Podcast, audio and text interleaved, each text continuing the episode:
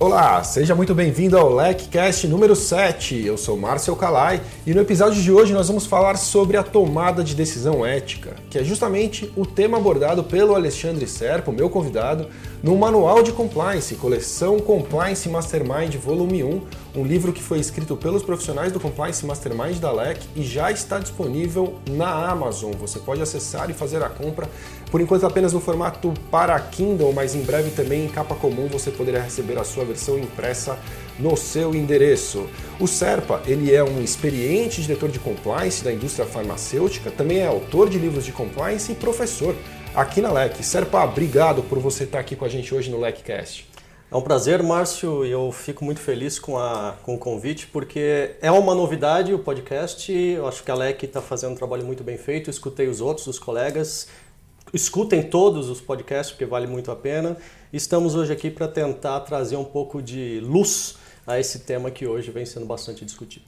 Sério, para falar com você, sempre um prazer. A gente já fez muitas Compliance Weeks junto. Tem um, um, vídeo especial da Compliance Week, o vídeo 3, que é de perguntas e respostas. E a gente sempre faz junto e é muito legal porque você traz abordagens novas e respostas direto ao assunto. Você é um cara que não corre da, das perguntas difíceis e isso é muito legal para mim e para nossa audiência de modo geral. Serpa, é, vamos começar falando de, de, do que é ética. Afinal de contas, nós vamos falar da tomada de decisão ética. Né? Então, eu queria trazer é, é, essa pergunta inicial: o que é ética? Eu me recordo do sexto Congresso Internacional de Compliance, quando nós tivemos a chance de receber o professor Clóvis de Barros Filho, e ele abriu o evento dizendo que ética é a inteligência compartilhada a serviço do aperfeiçoamento da convivência. E aquilo para mim foi genial. Isso retrata muito do que eu acredito em relação à ética. Eu acho que realmente é, a ética sem ser compartilhada ela não existe. Sem ser realmente um pensamento crítico, inteligente, estruturado e compartilhado, ela passa para a esfera talvez da moral, de alguma coisa que está apenas dentro da sua cabeça e não, não, não tem uma influência naquela coletividade. O que é ética para você, Serpa? É, aí eu não vou fazer o esforço de, de, trazer algo diferente, porque eu lembro bem da, da palestra do professor e eu lembro que eu anotei exatamente o que estava na fala dele. Então, porque eu concordo plenamente, porque o que ele traz aí é, como você colocou, Márcio, a prática. O que, que é? É a convivência. Né? É o bem de todos ao mesmo tempo. É uma coisa que você vê em países desenvolvidos, é uma coisa que você vê em sociedades desenvolvidas, onde você sai da teoria e começa a aplicar aquilo. É é não furar a fila, é não cruzar na frente da, da fila de trânsito que está para subir na ponte da marginal. Então, isso para mim é ética, é a convivência com todos, respeitando os limites do seu pod com o pod dos outros. Né? E não é o podcast, é o a, a, permissão da sociedade, o que você pode fazer enquanto cidadão, enquanto componente da sociedade, para que todos ganhem. Verdade. Eu, eu até eu gosto bastante de ouvir uma vez na aula você, você usando um exemplo legal para falar sobre ética, quando você menciona sobre doação de órgãos, não é isso? Que você tem um exemplo interessante. Como é que funciona isso daí? Conta um pouquinho. É, eu acho que a gente precisa dar um passinho para trás só, né? Porque o que, que é e por que, que eu escrevi esse capítulo, e a gente já conversou sobre isso uma claro. vez. O, o, o mundo hoje traz uma sim, um, um, simplório demais. Né? Quer dizer, hoje o mundo com essa velocidade, a gente corre o risco de ser simplista, quando a gente deveria ser apenas simples. Né? Einstein fala que se você entender, para você entender um conceito complexo, você precisa ser capaz de explicá-lo de maneira simples. Agora, simples é bastante diferente de simplista, e hoje nós temos visto um uso simplista do termo ética, do termo ético, do termo decisão ética. Verdade. Né? Então a gente escuta muito, ah, o certo é fazer o certo. Né? Então eu gosto desse exemplo porque o que eu acho, e, e não sou só eu que acho, quer dizer, eu leio bastante sobre isso, o certo não é universal e absoluto. E nas aulas e nas palestras eu uso essa pesquisa. Na verdade, eu faço uma pesquisa online ali na hora com as pessoas que estão participando e começo com uma coisa que teoricamente é algo que todo mundo concorda. Né? Doação de órgãos é o correto? Quer dizer, doar órgãos é correto? É ético? Sim ou não? Duas respostas. 99% das pessoas, sim. Né? Eventualmente você tem uma pessoa ou outra ali que por background religioso, background cultural ou por background de, de é, é, opinião pessoal diz não. Mas é, assim, é 95% no mínimo que você tem sim. Só que eu vou complicando esse cenário, né? e devagar. Então, a segunda pergunta é, se você está ali no hospital um ente querido seu foi assassinado e você tem que decidir se doar órgãos, os órgãos desse seu ente querido é a decisão certa, correta, sim ou não. A maioria mantém o sim, quer dizer, você baixa muito pouco dos 95%, dos 98%. Ah, tá bom, deixa eu complicar um pouco mais. Vocês, as mesmas pessoas que responderam praticamente sim, todas, se vocês souberem que os órgãos desse seu ente querido estão indo para um assassino, baixa bastante, quer dizer, você tem uma perda de uns 20 pontos percentuais nessa resposta em média. E aí eu entro, obviamente, no fim, que é a última pergunta, que é a pergunta para sacramentar o fato de que o certo não é universal, que é, mas se você souber que é o assassino do seu ente querido. Aí baixa, você vai baixar para 10% de sim, 90% de não. Então você vê claramente ali que o ser humano é ser humano. Nós temos opiniões pessoais, e nós temos valores, e nós temos. Uh, o processo decisório ele é baseado no fato específico, ele não é baseado numa teoria sociológica, antropológica, filosófica. Então a realidade é essa. Então a gente tem que reconhecer essa realidade. Não adianta ir contra, dizer, não, as pessoas deveriam ter dito sim para manter a coerência, sem dúvida. Agora, e talvez aquelas que responderam sim fizeram isso, né? Até no fundo até talvez não tivessem tão convictas, mas isso é o certo a fazer, é dizer sim. Na então, primeira resposta. É, né? e se sentiram. Não, mesmo nessa pergunta final, aqueles que disseram sim. Ah, um pouco ao, ao, Exato, ao assassino, a doar os órgãos ao assassino do seu ente querido. O quem disse sim nem não necessariamente está convicto daquilo, mas talvez chegou a uma conclusão de que aquilo é o correto a fazer. Então, então é curioso, quer dizer, é, é, é, impossível a gente ignorar esse cenário global e, e, e, até assumir que essa coisa da ética de forma hipotética, ela não vai resolver nossos problemas de forma completa simplesmente por a gente acreditar que ética, inteligência compartilhada, serviço de aperfeiçoamento da convivência. Não é isso que vai resolver a nossa operação e a tomada de decisão ética no nosso dia a dia. Então, como isso não será o bastante, eu queria que você explorasse qual é o caminho que você enxerga para tomada de decisão ética? Qual, qual é o rumo que você deve adotar nesse perseguindo esse objetivo de tomar uma decisão ética? É, o grande ponto aqui é que eu acho que a primeira coisa a gente fazer é, mesmo ainda assim, ainda utilizando o termo tomada de decisão ética, inclusive no livro está entre brackets, né, está entre parênteses ali a palavra ética, porque a gente precisa tirar um pouco essa mania de usar o ético como adjetivo.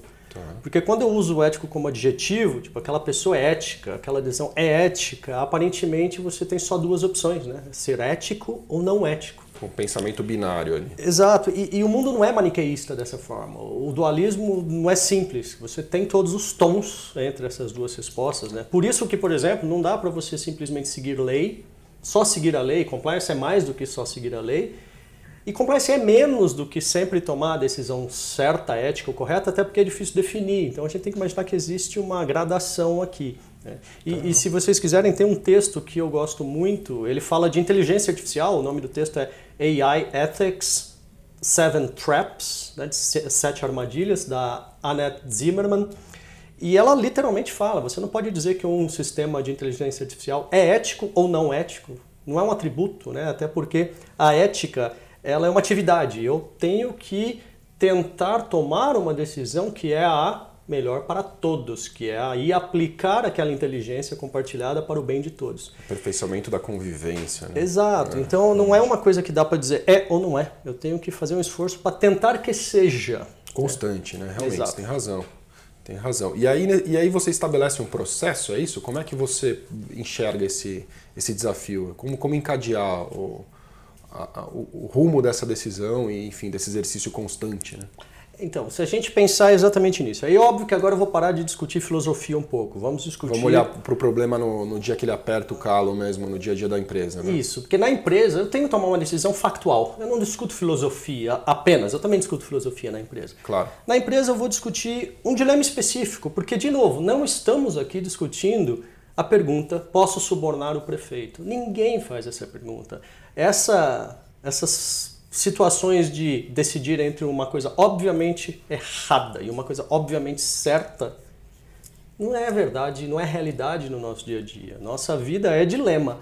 Por vezes, dilema entre duas coisas boas e ou entre duas coisas ruins. Nem sempre tem uma saída positiva. Às vezes as duas soluções são ruins. Exatamente. E, e a realidade do mundo é assim. Né? Tá. Então, o que, que a gente tem que pensar? Quando você toma uma decisão de projeto, um projeto, vou implementar um projeto ou não, você tem um método. Um método financeiro de valor presente líquido, por exemplo. É um dos métodos. Né? Então, por que, que eu não tento criar um método também para decisão ética? E aí, entre aspas, essa ética, né? de novo, voltando naquela história de que a ética é uma coisa ainda a se definir, mas vamos então tentar buscar essa convivência positiva com o todo da sociedade. Então, o que, que a gente começa? Eu gosto de usar então, falando de outro conhecido nosso, o Cortella, que ele gosta de usar o quero, posso, devo. Eu acho que aí vai muito bem. É um método. Né? Quero, posso, devo. É um método que pergunta três coisas. Vamos transportar isso para dentro de uma decisão específica. Então vamos quebrar. Né? O engenheiro dentro de mim gosta de dividir o problema vamos, em, em Vamos começar primeiro do quero, entender o que, que quer dizer o quero diante de um, de um primeiro dilema aí. Vamos lá, quero, estou tomando uma decisão, né? e vamos lembrar que eu não estou falando de eu tomar uma decisão, estou falando da empresa tomando uma decisão, obviamente uma, duas, três, dez pessoas, um comitê. O que eu quero ali naquele momento? Eu quero por ser uma vontade, eu quero porque é uma necessidade ou porque é uma obrigação. São três gradações bastante, bastante distintas. Né? Então, se eu só tenho uma vontade, e eu no futuro, quando eu passar a analisar os outros, as outras dimensões dessa decisão, quero, posso, devo, esse quero já tem menos peso, ele é mais fraco. É só uma vontade.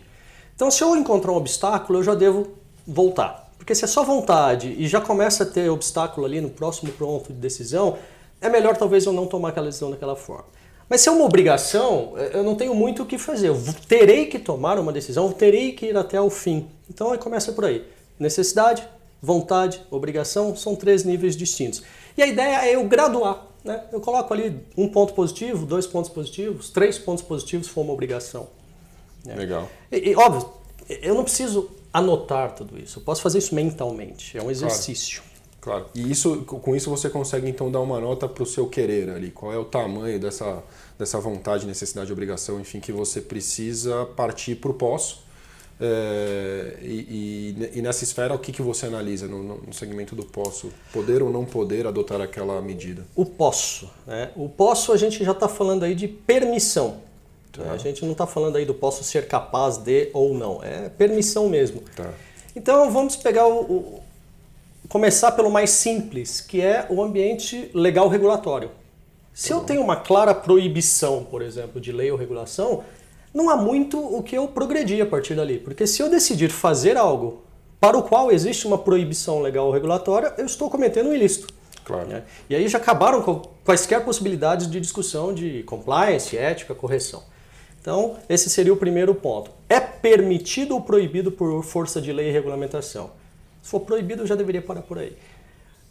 Tem um outro nível que eu posso dizer, sim, não há permissão ou proibição nesse nível regulatório legal, ou há a permissão, mas eu tenho uma autorregulação, que seria um nível menos potente né, de, de, de, regulação. Muito comum no mercado eh, de saúde, né? A gente sabe que tem um impacto muito grande a autorregulação nesse aspecto. Né? Muito comum na saúde, muito comum em outros mercados, propaganda, por exemplo. Claro. Se é proibido pela autorregulação, a autorregulação é voluntária, certo? Quer dizer, eu, enquanto empresa, decidi adotar um mesmo código de ética, conduta da autorregulação, então eu deveria, por força de integridade, né, eu entrei lá porque eu quis, eu deveria assumir que aquilo se aplica a mim sempre. Agora, tem um pequeno detalhe aí. Eu posso me desvincular daquela autorregulação, se eu achar interessante nada vem sem custo no mundo, né? Tudo, claro. todo almoço é pago por alguém, né? Não tem almoço grátis. Então, se você tiver que tomar uma decisão de se desvincular de uma autorregulação para que uma decisão sua deixe de ser proibida, você pode, só que o preço disso é muito alto, é. você tem que tomar uma decisão muito bem pensada. Mas você pode. Então, o posso ainda continua, eu posso. Política. O nível seguinte seriam políticas internas, códigos internos. Né? De novo, se proíbe, tem uma razão para proibir. Agora, essa não é uma proibição absoluta, porque eu escrevi as políticas. Eu posso avaliar em reescrever aquela política, se eu quiser. Mas, de novo, a gente falou de limitação, ou proibição ou permissão regulatória, seria um peso muito grande. A autorregulação ela tem um peso um pouco menor. A política interna tem um peso um pouco menor. Não significa que é para ser ignorado, mas aí eu desço. Aí eu imagino que tem uma falta de clareza. É uma possibilidade. Eu tenho ali instrumentos regulatórios legais, autorregulação, instrumentos internos que não são claros. Uma brecha, né? Como a turma gosta de usar, né? Quer dizer, um. um... Não, até antes da brecha. Porque se for uma brecha, eu posso. Ah, perfeito. Eu estou em dúvida se eu posso ou Você ainda não enxergou essa brecha. Na verdade, você enxergou um cenário de dúvida. Mesmo. De dúvida. E aí, o que, que vale? Qual o correto? Né? E, e, e muita gente vê isso com maus olhos, é porque pode ser mal feito. Se eu tenho dúvida na aplicação de uma autorregulação, regulação ou política interna, eu devo perguntar a quem entende aquilo, quem tem histórico daquilo. Legal opinion, por exemplo. Claro. Eu tenho dúvidas sobre a interpretação legal, uma dúvida jurídica. Eu tenho que trazer para dentro de casa opiniões independentes. E não pode ser, e aí que eu ponto, não pode ser uma opinião que eu compro exatamente que eu já sei que é a resposta, eu só estou comprando para ter suporte para minha decisão. Não, é ser honesto comigo mesmo e perguntar de forma aberta e escutar a resposta. Então, com isso, que pode demorar um pouco mais, eu terei a resposta para o posso. Então eu quero, seja por força de vontade, necessidade obrigação, e aqui eu tenho posso. Se depois dessa análise, regulação, autorregulação, política interna e dirimir as dúvidas, eu entender que eu posso, aí eu passo para a terceira etapa. Que é o devo. E dentro do devo, eu também imagino que você tenha processos para partir ali. Quais são os elementos considerados entre de dever ou não dever seguir naquele rumo pensado? Então, aí o dever é onde eu entro mais nos aspectos soft, nos aspectos menos procedimentais, e estou falando muito mais dos aspectos, e aí sim, de ambiente, de sociedade. Dimensões, né? De momento. E, e, a primeira dimensão que a gente tem que entender, quando eu tomo uma decisão, né, essa é uma decisão que tem impacto. Eu acho que isso é importante, porque quando a gente fala lá da convivência em sociedade, do bem de todos, eu estou preocupado com o impacto, com o efeito da decisão. Então, quando eu discuto o devo, eu vou me limitar ao impacto. O que acontece hoje, infelizmente, é que muitas vezes as empresas elas acabam pensando de uma forma muito unidimensional. Né? E a ideia aqui seria abrir as dimensões. Quais seriam, quais seriam essas dimensões? A primeira seria uma dimensão temporal. Quando eu penso no impacto de alguma coisa, eu tenho um impacto imediato e um impacto futuro. Né? Se você pensar só no impacto imediato, você pode estar negligenciando aspectos muito, muito importantes da, do resultado daquilo. Então, a primeira coisa é mapear os impactos, os efeitos da decisão no decorrer do tempo. Claro que é muito mais fácil avaliar e pensar nos aspectos de impacto presente, imediato, e começa a complicar eu pensar no futuro. Sim, você vai parar em algum momento, você vai fazer um exercício honesto, pensando naquilo que você consegue prever, e aquilo você documenta. E de novo, sobre o que? O que que eu vou com o que? Com quem eu vou me preocupar? Entram as outras dimensões. A segunda dimensão, primeira temporal, a segunda é a esfera de influência. Os stakeholders, as partes interessadas. Se eu falo que eu quero tomar uma decisão ética, eu não posso só pensar no meu umbigo. Claro. Eu tenho que pensar no todo. E esse todo começa dentro da empresa. Toda decisão que eu tomo dentro da empresa, ela tem impacto nos componentes da empresa. Quais são os componentes da empresa? Os funcionários da empresa, os, os fornecedores dessa empresa, os clientes dessa empresa, e ela começa a ter impacto externo, concorrentes da empresa, ela tem impacto no regulador e ela tem impacto na sociedade. Então, óbvio, eu tenho como mapear todos os stakeholders de forma individualizada? Não, mas eu tenho novamente que ser honesto comigo mesmo e mapear aquilo que eu sei, que eu consigo enxergar. Terceira dimensão, e essa talvez seja mais importante do ponto de vista de método. Né? Porque quem já leu o Thinking Fast and Slow, o Rápido e Devagar, Duas Formas de Pensar, já leu sobre o Sistema 1 e o Sistema 2. O eu, sistema... tô, eu tô com esse livro no Audible. Acabei de comprar. É, é, ótimo. É ótimo, é mim super bem recomendado. E, e ele fala exatamente disso. Eu, por força evolutiva, meu cérebro trabalha com dois sistemas separados. O sistema 1 é o sistema emocional rápido para decisões que não deveriam ter um impacto maior, que não requeiram muita energia de minha parte. Ele é automático. 2 mais 2. Vem na sua cabeça 4. É o sistema 1. Um. É automático. Mas ele não está certo sempre. Ele erra muito. Entendi. E o sistema 2 é o sistema voluntário. Eu paro para pensar. Quanto que é 13 vezes 14? Você vai conseguir pensar, mas você vai gastar energia. Inclusive, no livro ele explica que você consegue inclusive medir se a pessoa está usando o sistema 1 ou 2 pelo movimento da pupila. Ele faz um isso, esforço. No poker se faz isso também, né? Exatamente. Então, é, é, é a pessoa está respondendo ao sistema automático ou ela está usando o sistema não automático? Esse sistema demanda mais energia porque esse sistema é analítico. Né? Então o que a gente quer é exatamente isso. Se você pensar no sistema 1 e 2 de um capitalista, de, um, de uma pessoa que trabalha numa empresa hoje capitalista, ele tende a ser bastante também unidimensional. É lucro, é receita, é venda.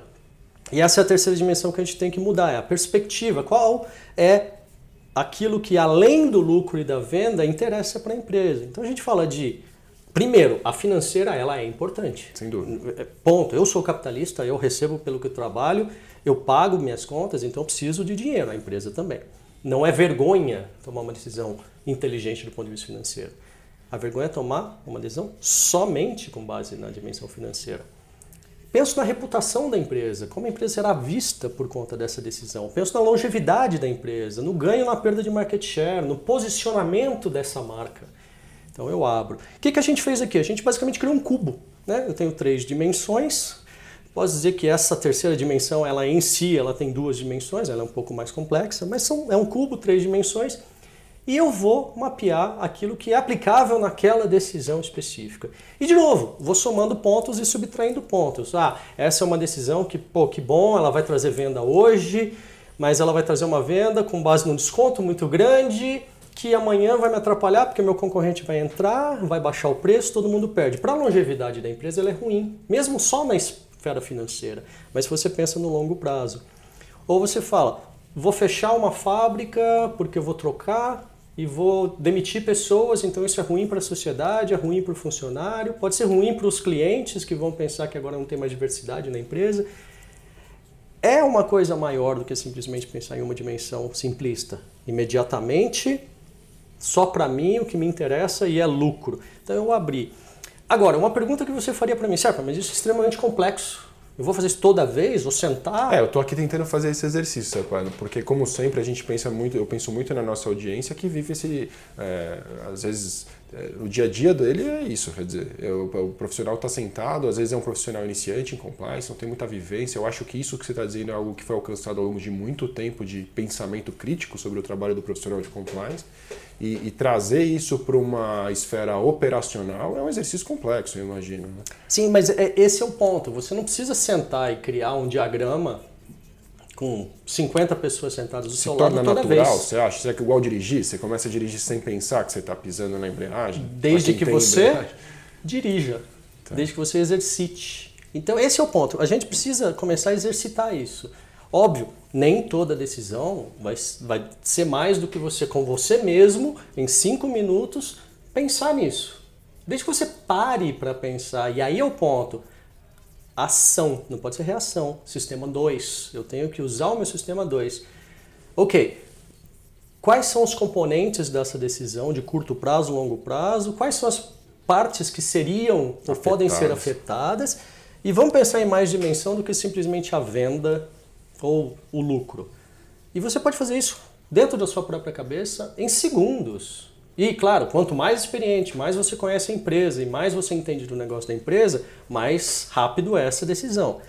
Mas haverá decisões que são complexas e isso teria que ser feito numa reunião de diretoria com método, alguém no quadro branco puxando essa discussão. Exatamente, e escutando as pessoas parando para entender exatamente se aquele impacto é o impacto de fato, sabendo onde parar, em que momento eu paro de pensar no futuro. Eu pensei em seis stakeholders, não dá para pensar em 25. Uma hora a decisão tem que ser tomada, né? Exato. É. E, só que só de você parar o processo automático de decisão e você usou um termo interessante, alguém tem que puxar isso. Só de alguém fazer uma pergunta dessa numa reunião de diretoria, numa reunião de conselho, já é exatamente o que a gente está buscando aqui. Isso às vezes é feito, tá? Eu acho que isso é importante, porque a gente discute aqui empresas de todos os portes. Tem empresa que faz isso e não percebe nem que está fazendo. São empresas que eu tenho gestoras, diretoras, que conhecem um processo de decisão ética, que fez isso de maneira natural por força de educação, por força de experiência, por força da empresa que trabalhou, do ambiente que estava inserida. E isso, não, mas infelizmente, isso é universal. Né? Então, aquela pessoa que entende disso, que sabe fazer isso, ela puxa, seja de forma natural, sem nem pensar que está fazendo, que é menos frequente, ou a gente agora tem que parar para pensar e falar, vamos fazer isso, vamos fazer um exercício assim, e vai ficar automático. E as pessoas se perguntarão. E talvez você não vá fazer isso para as coisas mais simples, né? Eu acho que realmente assim, o que demanda um pensamento mais alongado, uma discussão em diretoria, eu imagino que sejam casos extremamente complexos. E, e, digo mais, eu acho que até na linha do que você falou no começo da nossa conversa, nem sempre as opções são opções boas, né? Você pode estar diante de duas opções ruins ou mesmo chegar a um empate, vamos dizer, no momento de, de bater o martelo. Como é que fica isso? Quer dizer, é, fiz todo o processo, passei pelo quero, posso, cheguei no devo e ainda assim estou num uma bifurcação ali nos meus caminhos. O que, que, que, você enxerga? E, e, aí a gente vai chegar numa coisa que é repetida aqui nas aulas muitas vezes, que é a primeira. Não estamos interessados na sua, na sua opinião pessoal enquanto profissional de compliance. A sua opinião tem que ser profissional, baseada em experiência e fatos. Essa é a primeira coisa. Isso vale para qualquer profissional, não é só profissional de compliance. A sua vivência enquanto experiência profissional tem que ser trazida à mesa, mas as suas opiniões pessoais não. Né? Dá para evitar isso? Nunca, mas vamos lembrar disso. Né? É igual, eu penso nisso, Serpa, muito na posição do magistrado, do juiz. Né? O juiz é um ser humano, né? ele tem que tomar decisões extremamente complexas e, e, em tese, ele deveria não se valer das opiniões pessoais, mas é exatamente a situação do juiz de direito. Então, é algo que às vezes a pessoa trabalha uma vida para, talvez, com a experiência, poder tomar decisões melhores. Não é o recém-formado ou, ou, aquele magistrado que acabou de, de ser admitido na magistratura que vai tomar as decisões mais é, afinadas, vamos dizer assim, mas né, com, com requintes de, de, cautela e de, enfim, de elementos maiores, de três dimensões, de aspectos de impacto. Talvez naquele momento a decisão seja mais técnica do ponto de vista jurídica, né? uma preocupação mais objetiva ali.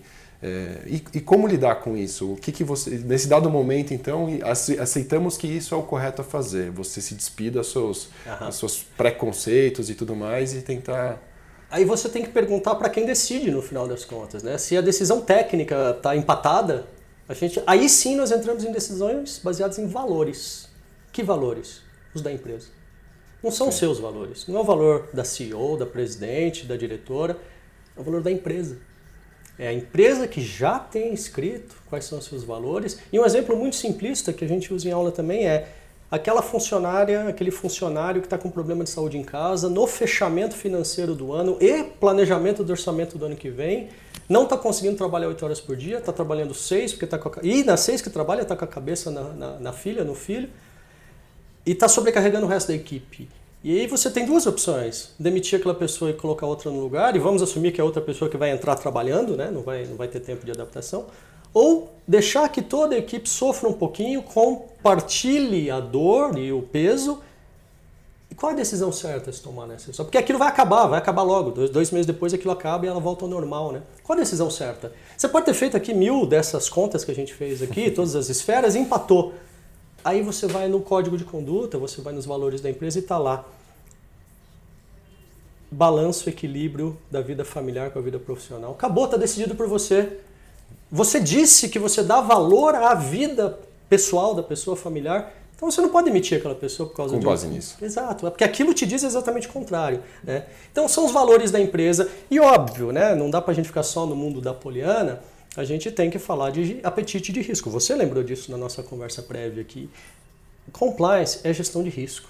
Sim. A empresa tem um apetite de risco. Então ela empresa, é empresa. Óbvio que na pessoa de alguma decisora, tomará essa decisão no fim. Mas depois que já viu tudo isso. E não foi aquela decisão de bate no peito, eu assumo o risco e faz. Não, isso não é assumir o risco. Assumir o risco é fiz todo o exercício de entender qual a realidade dessa decisão e tomar a decisão.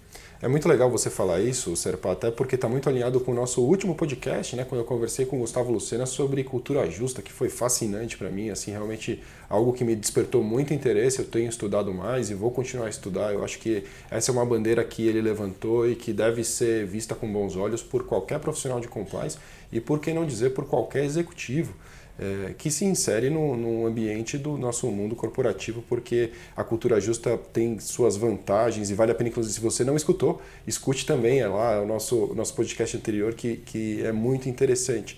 E lá a gente falava disso, você considerar os problemas pessoais da pessoa que podem estar afetando aquele universo e de repente considerar que aquilo pode ser um, um um dos fatores a ser levado no momento da tomada de decisão. Você sabe se a pessoa está sob pressão, você sabe se existe uma pressão para bater meta, se essa pessoa está com problema pessoal, se isso é temporário, se não é. E considerar esses elementos é inteligentíssimo. Né? Não necessariamente você vai conseguir tratar todos eles, foi isso que a gente falou lá também. Nem é função da empresa tratar todos esses problemas, mas considerar é muito inteligente e, e, eu acho que o fechamento dessa conta realmente é o apetite de risco. Você tem toda a razão. É, já vi você falar isso outras vezes. Programa de compliance é gestão de risco e, e, é isso que no final do dia vai, vai bater o martelo na mesa de acordo com os valores da empresa, é claro, mas com o apetite de risco também. Serpa, é, antes de você recomendar o livro, que é algo que a gente tem feito tradicionalmente aqui na LEC, eu gostaria de te dar aqui um espaço para a gente falar de um outro assunto, rapidamente até, mas, mas é, é, que eu acho muito importante e que tem parecido muita procura aqui na LEC, as pessoas perguntando, porque você se tornou aí um, um autor de, de games de compliance, você partiu para gamificação, é algo que tem tornado as aulas da LEC aqui super dinâmicas, né? a aula de encerramento é, que a gente já aplica o seu jogo, o primeiro dos três jogos que você criou aqui na LEC, que, que é, um, é um jogo de tabuleiro, é um jogo que eu até gostaria que você falasse isoladamente de cada um deles. Uhum. Esse primeiro é um jogo de tabuleiro que serve para que as pessoas entendam a utilização dos recursos que estão disponíveis ali na empresa para a construção de um programa de compliance. Qual que é o, o, ele tem uma finalidade de treinamento das pessoas dentro da empresa, ele é destinado só para profissionais de compliance. Qual é o objetivo desse jogo? Ah, você já resumiu ele muito bem, Kalai. Ele é um jogo dedicado a pessoas que vivem de compliance, trabalham com compliance, porque a ideia é, desse, é discutir a tomada de decisão na rotina de gestão do programa de compliance enquanto processo de negócio. E a gente passa o jogo colocando cenários obviamente cenários simplificados, mas baseados em coisas reais, para ver que tipo de decisão pode ser tomada e também, e é o mais importante, levantar discussões sobre preconceitos, preconceitos positivos e negativos. Né? Tenho que começar por esse pilar? Sou obrigado a fazer nessa sequência? Qual é o melhor uso do meu recurso aqui ou aqui? Você já tem informação para ter tomado uma decisão diferente? A sorte influencia na gestão do programa de compliance ou não? E a gente faz essa, essa discussão. Esse jogo pode durar de uma hora a duas horas e meia. A gente, óbvio, que muda o cenário de acordo com a necessidade, mas é para discussão entre pessoas que trabalham com o tema. Tá. E é muito legal, inclusive, é importante falar para a audiência que esse jogo você fez e, deu, o conhecimento está disponível sob uma licença Creative Commons, é isso? Sim, os três jogos estão disponíveis para uso gratuito, não comercial e alteração numa licença Creative Commons, quer dizer, quase que domínio público. E estão todos numa página do Facebook que se chama Compliance Program The Board Game. Quer dizer, você vai procurar, você vai achar. Tem o segundo jogo, que é um jogo mais. Só para a gente esclarecer, o primeiro tem um nome, você chegou a dar um nome? Compliance Program The Board Game. Esse é o número um. Isso. Legal. E a página ficou com esse nome também, Exato. mas dentro da página você fala também sobre o segundo e o terceiro. Exato. O segundo, pelo que eu me recordo, é um jogo. Esse eu ainda não vi. É, ele é focado na construção de políticas de compliance, no código de políticas? Código de conduta. Código de conduta. Você compete pelos componentes do código de conduta, você leiloa, você compra componentes para uma indústria específica, então você joga com uma indústria de mineração, eu jogo com a indústria farmacêutica. Nós não sabemos o gabarito, nós não sabemos o que é o componente que eu espero num código de conduta, mas é para a gente pensar o que seria esse componente que eu abri aqui na sua frente. Te interessa para a indústria que você tem? É um componente básico um componente avançado específico da indústria? E você tem um recurso, dinheiro no caso, e você compra aquele. E você no final leiloa aqueles recursos não utilizados e no fim você vai ver se você compôs um código de conduta, e aí eu diria padrão, porque óbvio, é um jogo, ele precisa ter um gabarito. Sim. Mas o mais importante, novamente, é discutir por que, que aquele componente entrou e aquele outro não. Por que, que você achou isso, por que você não achou aquilo. É muito inteligente porque você faz com que a pessoa tome decisões sobre o que é mais importante, né?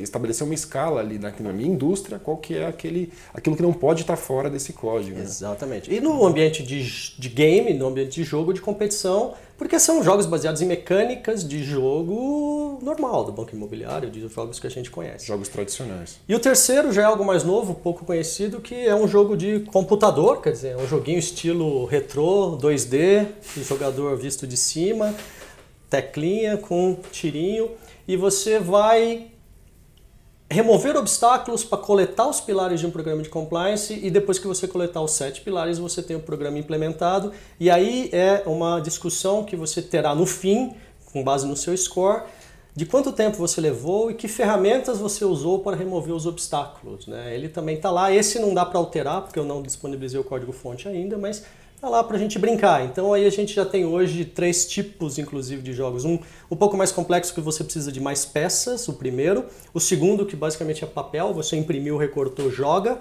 E o terceiro que você baixou o arquivo em HTML5 e joga no seu computador e brinca à vontade quanto você quiser.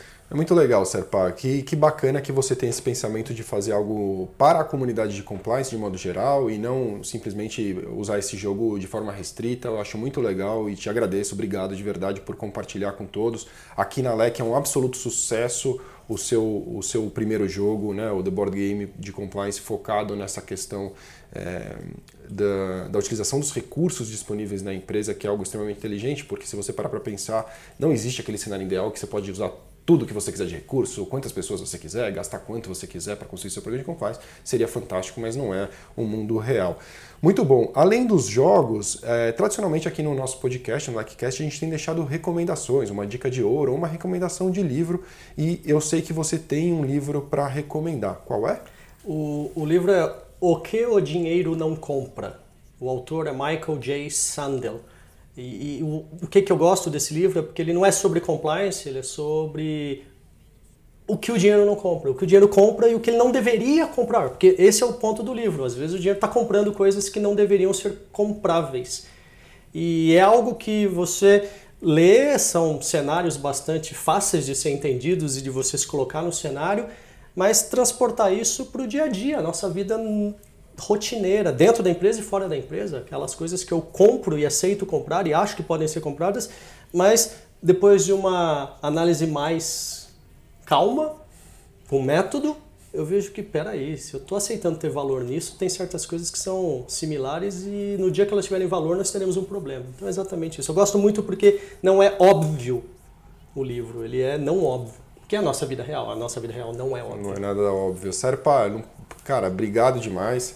Valeu. Foi muito legal ter você aqui e espero que a gente possa fazer isso mais vezes. Faremos, sem dúvida nenhuma. Parabéns novamente e estou à disposição para quem quiser depois bater um papo via LinkedIn, via mídia social ou até pessoalmente. Sinto-se à vontade sempre de me contatar. Legal, este foi o LECCast número 7, Tomada de Decisão Ética. Se você quiser saber mais sobre o, o podcast da LEC, você pode acessar o nosso site www.lecnews.com. Para acessar o blog LEC, basta adicionar o barra blog ao final e você terá acesso ao download de e-books exclusivos, gratuitos e também você também pode encontrar a LEC nas mídias sociais, no Facebook, no Instagram, no LinkedIn e também no YouTube. Estamos em todas elas. Para falar com o nosso podcast, você pode escrever para o blog LEC no e-mail blog@lecnews.com pois o LecCast é um oferecimento do blog Lec.